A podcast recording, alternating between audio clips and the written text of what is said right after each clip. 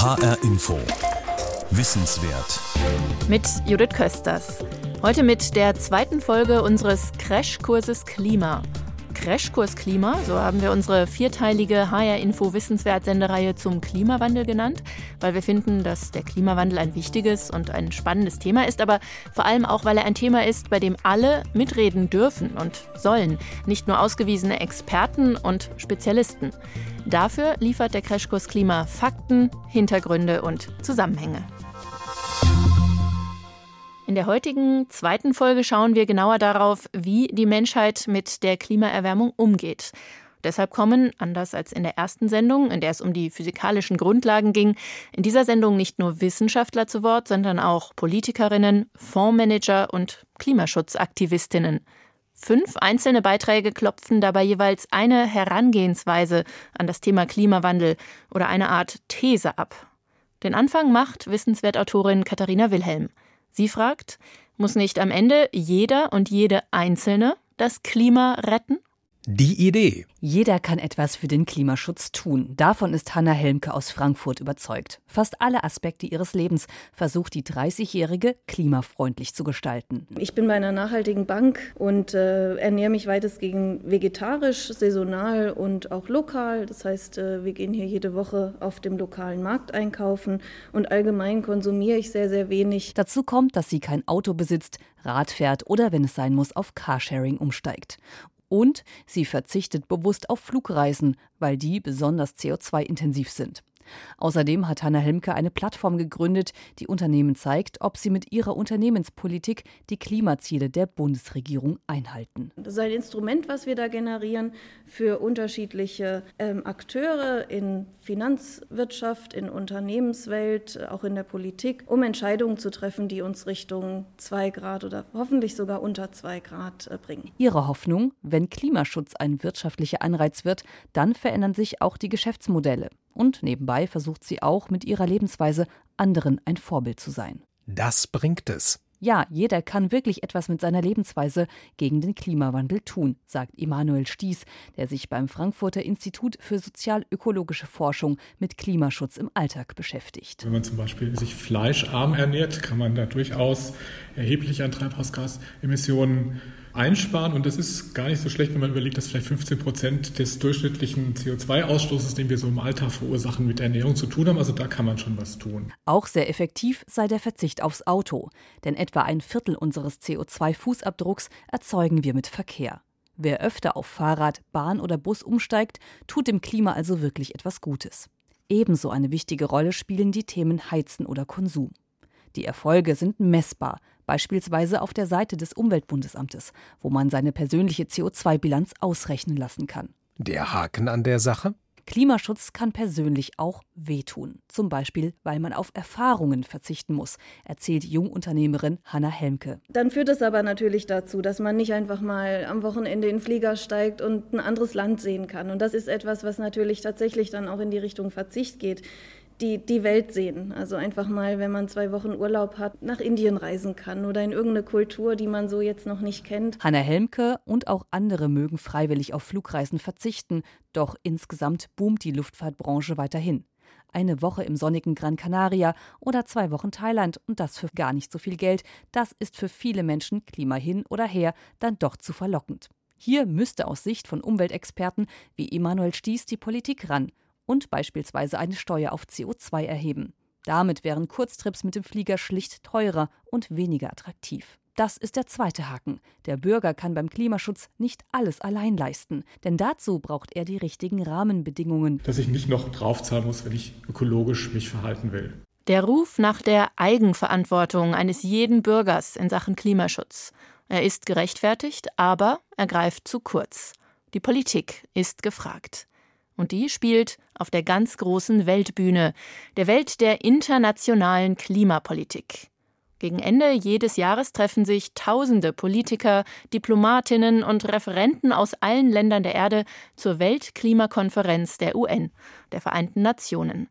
Die größten Schlagzeilen machte jüngst vor drei Jahren das Treffen in Paris, das mit einem neuen Weltklimaabkommen endete.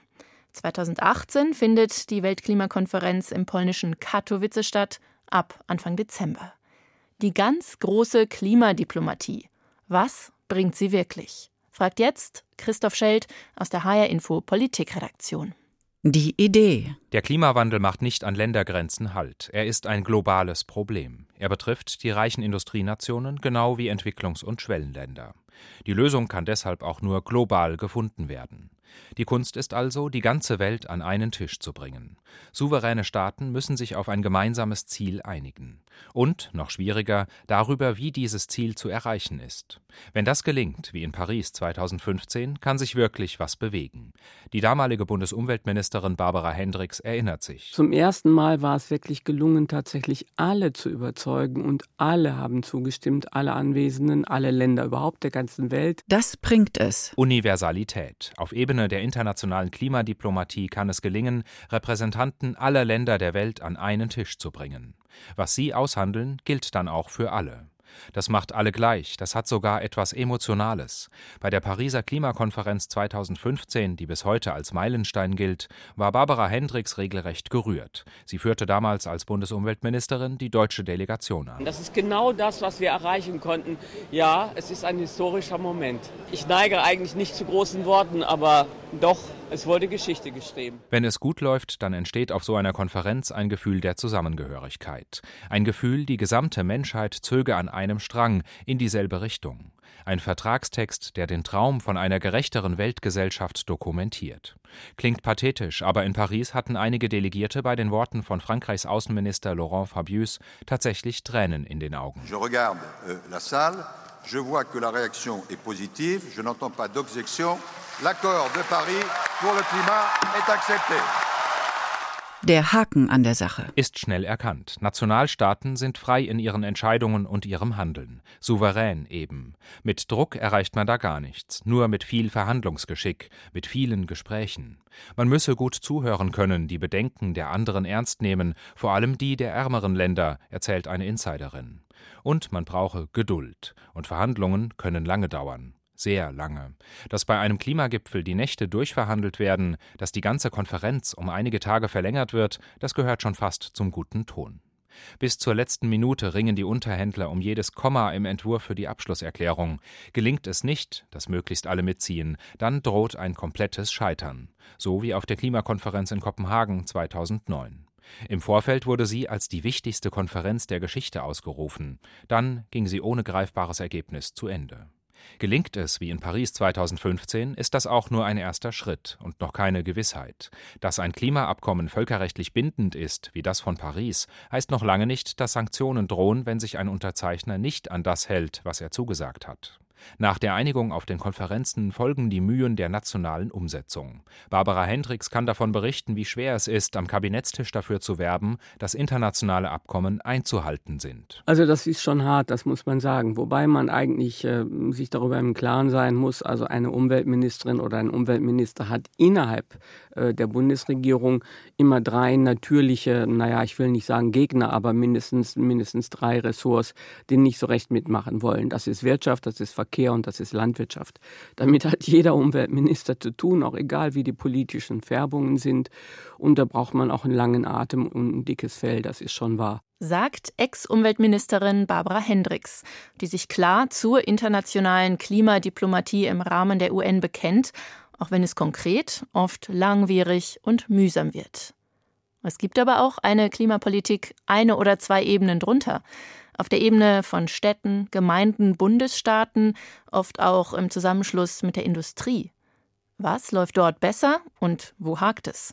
Unsere Korrespondentin in Los Angeles, Nicole Markwald, forscht nach. Die Idee. Wir haben ein Problem, wir packen es an. Dieses Motto gilt für Städte und Gemeinden in Deutschland, die sich zum Erneuerbare Energiendorf oder zur Klimaschutzgemeinde erklären. Und es gilt auch für Kalifornien. Der riesige Bundesstaat an der US-Westküste verabschiedete bereits 1963 den Clean Air Act, das Gesetz gegen Luftverschmutzung. Der zunehmende Autoverkehr sorgte für dicke Luft. Los Angeles lag zu dem Zeitpunkt regelmäßig unter einer Smogdecke und die Politik reagierte. Später erkämpfte sich der bevölkerungsreichste Bundesstaat das Recht, eigene und strengere Umweltgesetze für Fahrzeuge zu verabschieden. Ein Vorteil der föderalen Struktur der USA. Inzwischen gilt Kalifornien als Vorreiter beim Thema Umweltschutz. Hier gelten beispielsweise strengere CO2-Grenzwerte als im Rest der USA. Die Botschaft, so Kaliforniens langjähriger Gouverneur Jerry Brown. Wir warten nicht auf Trump. Wir warten nicht auf die Klimawandelleugner, sondern verschreiben uns, alles daran zu setzen, für die Natur und nicht gegen sie zu arbeiten. Wir packen den Klimawandel an. Kalifornien hat sich verpflichtet, bis spätestens 2045 ohne fossile Brennstoffe auszukommen und keinerlei Kohlendioxidausstoß der Wirtschaft mehr zuzulassen. Kalifornien macht Schule. Als im September in San Francisco ein internationaler Klimagipfel ausgerichtet wurde, war auch Annalena Baerbock, Bundesvorsitzende der Grünen, dabei. Ich bin hier, um vor allen Dingen die positiven Beispiele aus den Regionen, dass zum Beispiel in Kalifornien ein hoher CO2-Preis äh, nicht nur nötig und möglich ist, sondern dass er wirtschaftliche Impulse freisetzt für Innovation, für neue Technologien und damit auch einen Wirtschaftsvorteil äh, bringt. Das ist mir wichtig, das mit nach Deutschland äh, zu bringen, denn äh, Klimaschutz ist überfällig und zwar heute mehr denn je. Das bringt es. Die Folgen des Klimawandels spüren die Menschen in Kalifornien täglich selbst. Dürren und Wassermangel prägen den Süden, fällt im Norden im Winter zu wenig Schnee, können im darauffolgenden Frühjahr die Reservoirs nicht ausreichend aufgefüllt werden und zu wenig Wasser gelangt in den wasserarmen Süden. Der Grundwasserspiegel sinkt. Die Zahl und Intensität der Waldbrände haben entlang der gesamten Westküste zugenommen. Die Feuer brechen früher als gewohnt aus und werden später gelöscht. Eric Gassetti ist der Bürgermeister der Millionenmetropole Los Angeles. Er sagt, egal wer da im Weißen Haus sitzt, Umweltschutz muss zuallererst vor der eigenen Haustür stattfinden. Most politics happens locally anyway. I mean, right. it didn't matter whether it was going to be President Trump or President Clinton. Most of the work you're going to do on the environment is in your own backyard. Die USA sind zwar aus dem Klimavertrag ausgetreten, aber eine Stadt wie LA investiert in den Ausbau öffentlicher Transportmittel. Zehntausende Aufladestationen für elektrische Fahrzeuge werden installiert.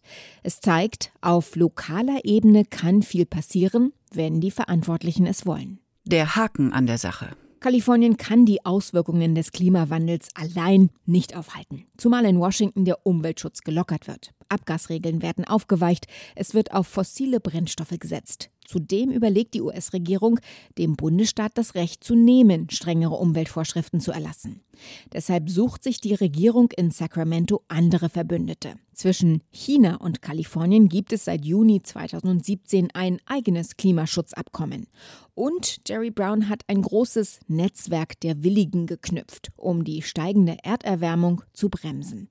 Dazu gehören 188 Kommunal- und Landesregierungen in 39 Ländern von sechs Kontinenten. Klimaschutz Made in California. HR Info. Wissenswert. Wie kann, wie soll die Menschheit umgehen mit dem Klimawandel? Darum geht es heute in der zweiten Folge unseres Crashkurses Klima. Dirk Kunze hat sich für uns mit dem beschäftigt, was man die technische Lösung fürs Klima nennen könnte, mit dem sogenannten Climate Engineering. Die Idee. Es ist das ganz große Rad, an dem die Wissenschaftler in diesem noch relativ jungen Feld der Klimaforschung drehen. Denn beim Climate Engineering geht es darum, mit künstlichen Eingriffen ins Klima die globale Erderwärmung abzubremsen. Andreas Oschlies, Professor für Meeresforschung am Geomar-Zentrum in Kiel, erforscht seit Jahren, welche Folgen diese Techniken auf unser globales Ökosystem haben könnten. Wir unterscheiden zwei Methoden des Climate Engineerings. Die erste richtet sich an ein Symptom, nämlich die Klimaerwärmung und versucht Sonneneinstrahlung zu reduzieren, abzuschatten. Die zweite Methode, die geht wirklich an die Ursache des Klimawandels, CO2, und versucht Treibhausgas CO2 rauszunehmen aus der Atmosphäre an Land, im Ozean oder in der festen Erde. Ein Ansatz besteht darin, mit künstlichen Aschewolken die Erde vor zu starker Sonneneinstrahlung zu schützen. Wetterballons sollen Schwefelaerosole in extreme Höhen bringen. Dort sollen die Partikel großflächig versprüht werden, um einen Teil des Sonnenlichts ins All zurück zu reflektieren. Andere Forscher arbeiten daran, die Ozeane als CO2-Speicher zu nutzen. Dahinter steckt ein Verfahren, das Wissenschaftler im Nordpolarmeer schon getestet haben, Phytoplankton mit Eisenoxid zu düngen. Die Alge gilt als wahrer Kohlendioxidfresser. Während ihrer Blüte treibt sie an der Meeresoberfläche, um CO2 aus der Luft aufzunehmen. Mit der zusätzlichen Düngung von Ozeanen kann aber ihr Aufnahmeeffekt noch verstärkt werden. Ein dritter Forschungszweig wiederum hat sich auf riesige CO2-Sauganlagen spezialisiert. In der Schweiz, auf Island und in Kanada wurden sie bereits gebaut. Sie saugen das CO2 aus der Luft. In der Schweiz leitet man das Kohlendioxid in Gewächshäuser, um es als Pflanzendünger zu nutzen. Anders auf Island und in Kanada, hier verpresst man den Stoff in alte Erdgasstätten, um ihn einzulagern und ihn so der Atmosphäre dauerhaft zu entziehen. Das bringt es. Künstliche Aschewolken als Hitzeschutzschild für die Erde.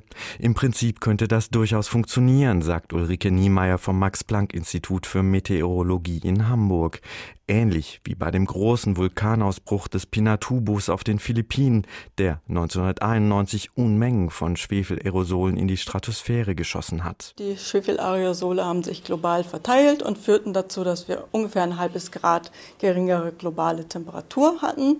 Ähnlich wäre es dann beim Climate Engineering. Je nach eingebrachter Menge würden wir eben die Temperatur auf der Erde verringern.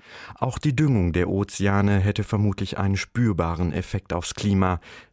Simulationen des Kieler Geomar-Instituts zufolge könnte sich der CO2-Ausstoß dadurch weltweit um bis zu 10 Prozent senken lassen. Der Haken an der Sache. Gerade das Ausbringen von Schwefelaerosolen in die Stratosphäre, um die Erde vor zu starker Sonneneinstrahlung zu schützen, sehen Wissenschaftler extrem kritisch. Noch weiß man zu wenig über die chemischen Reaktionen, die die künstlichen Partikel tatsächlich auslösen. Die Sorge von Kritikern, auch von Ulrike Niemeyer, die Ozonschicht könnte so geschädigt werden, dass sie sich langfristig auflöst. Und der Eingriff durchs Düngen der Ozeane ist ebenfalls riskant, warnen Wissenschaftler, etwa der Kieler Meeresbiologe Andreas Oschlies. Wir würden dafür massive Eingriffe in riesige Ökosysteme in den ganzen Ozeanen vornehmen müssen und dort das Algenwachstum verändern, zu einer Sauerstoffabnahme führen. Und das ist die Frage, wollen wir das für nur 10 Prozent der Emissionen? Auch die CO2-Sauger und besonders die Kohlendioxid-Erdverpressung wird skeptisch gesehen. Dabei könnten starke Beben erzeugt werden oder das Grundwasser verseucht. Die Folgen heute noch kaum abschätzbar. Hinzu kommt, die Verfahren zur CO2-Abscheidung sind extrem energieaufwendig. Wenn der nötige Strom dafür ganz oder teilweise aus fossilen Quellen stammt, also in der Herstellung CO2 freisetzt, beißt sich die Katze sozusagen in den eigenen Schwanz. Erst wenn erneuerbare Energien weltweit im Überfluss vorhanden sein sollten, könnte die Technik also im größeren Stil wirksam zum Einsatz kommen. Ist also Climate Engineering tatsächlich eine Lösung, die Erderwärmung global zu stoppen? Ja, sagt Ulrike Niemeyer, denn möglicherweise gibt es gar keine Alternative mehr, das Ruder anders herumzureißen als so. Trotzdem, die Wissenschaftlerin ist skeptisch. Denn greift man an einer Stelle künstlich ins Klima ein, kann es an anderer Katastrophen erzeugen zumal Länder die Techniken ausschließlich zu ihrem eigenen Vorteil nutzen könnten. Ich halte dieses Politische, was dahinter steht, eigentlich für die größte Schwierigkeit, weil es sicherlich auch sehr schwierig sein wird, internationale Regeln abzuschließen, die alle einhalten und denen alle zustimmen können. Und für mich persönlich ist das die größte Gefahr, die damit zusammenhängt, dass wir eben einfach auf Dauer eventuell doch einen Krieg damit auslösen könnten. Climate Engineering liefert also Lösungen gegen die globale Erderwärmung. Es sind aber zu viele Fragen offen und viele Risiken längst nicht geklärt. Zum Abschluss schauen wir an die Börse. Die Wirtschaft wird beim Thema Klimawandel oft als der Bremser dargestellt. Teilweise zu Recht, aber so pauschal stimmt das natürlich nicht oder längst nicht mehr. Schon allein, weil auch mit erneuerbaren Energien viel Geld zu machen ist inzwischen und weil sich Unternehmenschefs und Chefinnen der Frage stellen müssen, wie solide ein Geschäftsmodell langfristig sein kann, das auf die Nutzung fossiler und damit klimaschädlicher Energien setzt. Das fragen nämlich auch immer mehr Anleger, berichtet Dorothee Holz aus dem ARD Börsenteam. Die Idee. Der Klimagipfel in Paris war für die Finanzwelt ein Wendepunkt. Es geht nicht mehr darum, ob sich die Welt auf eine kohlenstoffarme Wirtschaft umstellt, sondern wann. Ein plötzlicher Umstieg könnte das System erschüttern. Dann würden Kohleminen, Ölquellen, Kraftwerke, aber auch Abermillionen Autos ihren Wert verlieren. Wir nehmen das sehr ernst, weil wir davon letztlich betroffen sind in der Langfristperspektive. Als Investoren müssen wir damit rechnen, dass äh, das Ende der Kohleverstromung viel früher stattfindet und es muss auch viel früher stattfinden. Und das müssen wir natürlich in unseren Bewertungen berücksichtigen. Sagt Michael Schmidt, Geschäftsführer von DK Investment, eine der größten deutschen Fondsgesellschaften. Die Gefahren für das Finanzsystem hat auch die EU erkannt und einen Aktionsplan mit zehn Maßnahmen für ein nachhaltiges Finanzsystem auf den Weg gebracht. Michael Schmidt saß in der Expertengruppe gewissermaßen in jedem Stück Finanzmarktregulierung soll Nachhaltigkeit eine Rolle spielen, sodass es ein konsistentes Weiterentwickeln des Finanzsystems hin zu einem nachhaltigen Finanzsystem ermöglicht. Alle Investitionen müssen auf Klimarisiken hin überprüft werden. Es soll ein einheitliches EU-Kennzeichen für grüne Finanzprodukte geben, für Fonds oder Anleihen, die in emissionsarme Unternehmen investieren. Das bringt es. Rund um den Globus verwalten große Investoren ein Vermögen von 75 Billionen Dollar Dollar. Das ist ein gewaltiger Hebel. Viel Geld bedeutet viel Macht, auch auf Hauptversammlungen. Wir haben dieses Jahr zwei ganz klare Forderungen gestellt, dass sich nämlich die Automobilindustrie auf eine CO2-freie Mobilität ausrichten muss und dass die Energieerzeuger, dass die Versorger sich auf eine CO2-freie Energieerzeugung einstellen müssen. So Michael Schmidt. Die Fondsgesellschaft setzt auf Einfluss, hält an Energieversorgern und Autoherstellern fest. Die sogenannte Divestment-Bewegung geht radikaler vor und fordert, jetzt schon komplett aus fossilen Investments auszusteigen. Unser Ansatz ist auf dieser gesellschaftlichen Ebene, die gesellschaftliche Akzeptanz für diese Industrie zu entziehen. Tine Langkamp hat die Divestment-Bewegung in den USA kennengelernt und nach Deutschland gebracht. 2013 hat sie die Kampagne Fossil Free Deutschland gegründet, ein Netzwerk von lokalen Kampagnen. Als erste Stadt hat Münster die beiden Pensionsfonds klimafreundlich angelegt. Insgesamt acht deutsche Städte, darunter auch Freiburg, Stuttgart, Göttingen und zwei Bundesländer, Berlin und Bremen, investieren nicht mehr in Kohle und Gas. Hier trifft sich die Umweltbewegung mit der Großfinanz. Die fossile Industrie ist die reichste Industrie, die es jemals gegeben hat. Da ist ganz klar, dass man da auch finanzielle Hebel nehmen kann. DK, Deutsche Bank, Allianz, AXA, norwegischer Staatsfonds. Big Names, die sich aus der Finanzierung von fossiler Energie langfristig verabschieden, Anlegern trotzdem oder gerade deswegen eine attraktive Rendite bieten. Der Haken an der Sache? Noch ist das Angebot klein. In Deutschland liegt der Anteil der nachhaltigen Geldanlagen, Finanzprodukte mit ökologischem, ethischem und sozialem Anspruch gerade mal bei drei Prozent. Green Bonds, also Anleihen, die zur Finanzierung von umweltfreundlichen Projekten ausgegeben werden, bei einem Prozent. Die skandinavischen Länder und Frankreich sind schon viel weiter. In Frankreich gibt es seit zwei Jahren eine gesetzliche Verpflichtung für alle großen Kapitalanleger, zu diesen Themen zu berichten, insbesondere zu den Risiken, die sich aus dem Klimawandel für das jeweilige Anlageportfolio ergeben. Carsten Löffler vom Center for Climate and Sustainable Energy an der Frankfurt School of Finance moniert, dass es bisher noch keine einheitlichen Ratings keine einheitlichen Messmethoden für die Risiken des Klimawandels gibt. Es fehlt an staatlicher Regulierung und an einem klaren Fahrplan. Darauf warten die Finanzmärkte dringend, sagt Michael Schmidt von DK Investment. Und dazu gehört auch eine Verlässlichkeit, beispielsweise eines Ausstiegsdatums aus der Kohle, das haben wir heute nicht, und auch eine Betrachtung, was wie gefördert werden soll. Die Finanzbranche steht bereit mit Fonds, mit Krediten für umweltfreundliche Projekte. Sie wartet auf das Go, auch beim CO2-Preis.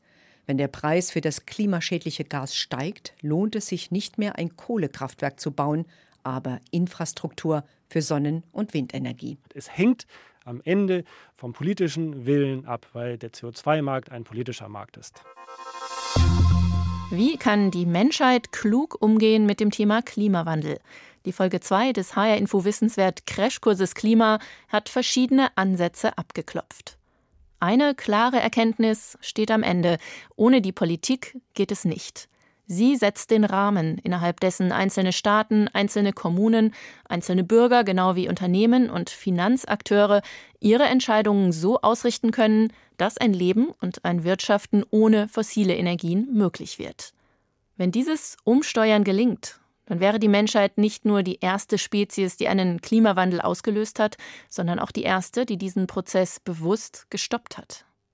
In der dritten Folge des HR Info Crashkurses Klima geht es am 18. November um den Klimawandel und die Psychologie. Sie finden alle bereits ausgestrahlten Wissenswertsendungen auch als Podcast auf hrinforadio.de oder in der ARD Audiothek App. Ich bin Judith Kösters.